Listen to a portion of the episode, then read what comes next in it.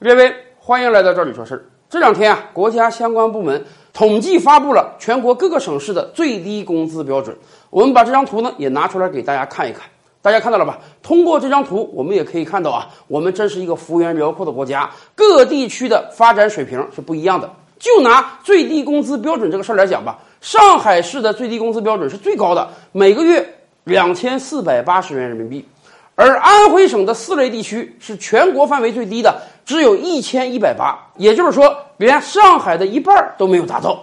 当然，不管是一千多还是两千多，对于我们大多数人来讲，大家都会觉得，哎呀，这个是最低工资标准，我挣的钱啊，远远比这个高多了。所以有人可能想，那是不是这个最低工资标准跟我日常生活没有什么关系呢？哎，也不完全是这样，最低工资标准跟我们每个人的生活还是息息相关的。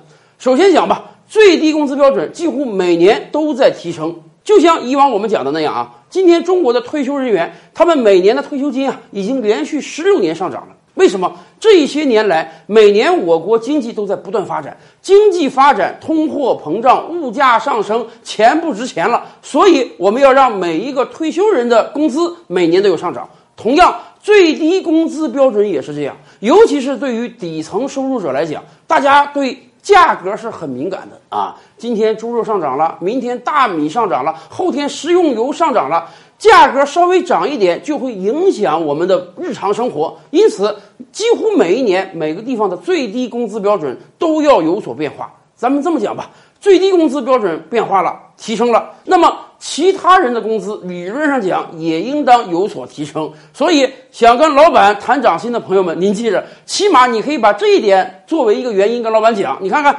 最低工资标准都涨了，那我的工资是不是也得涨一点啊？而且最低工资标准还有个什么作用呢？疫情期间，可能很多人都面临了一个失业或者半失业状态。二月份以来，有很多企业是放了两三个月假的，现在才开始复工的。这个时候就牵扯一个问题了，哎。由于疫情的原因，企业停工，那么企业要不要给你开工资呢？我们国家是有相应明确规定的，在第一个工资支付周期内，就比如说二月份吧，这是给你放的第一个月，这个月由于疫情原因，企业给你放假了，对不起，企业还得给你支付全额工资。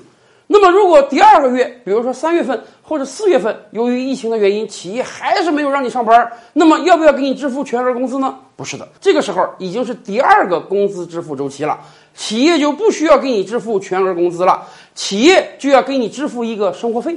很多地方的最低生活费就是跟最低工资挂钩的，有的地方干脆规定最低生活费就是最低工资，有的地方规定最低生活费就是最低工资的百分之七十，而且。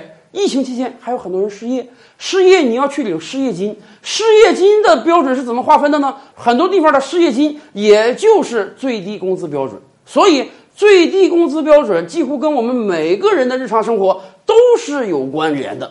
这个标准每年的上涨，哎，也算是个好事儿了。而且尤其提醒一些啊，确实工资不太高的朋友们，什么是最低工资标准呢？最低工资标准是要包含五险一金的。咱们这么讲吧。就以上海为例，上海的最低工资标准现在每个月是两千四百八。我们知道，每个到企业工作的人呢，企业必须给你缴纳五险一金，这其中有企业扣除的部分，也有个人扣除的部分。我们国家现在的规定就是，最低工资指的是你的月工资扣除掉该个人缴纳五险一金部分之后，剩余的钱也得高于两千四百八才可以。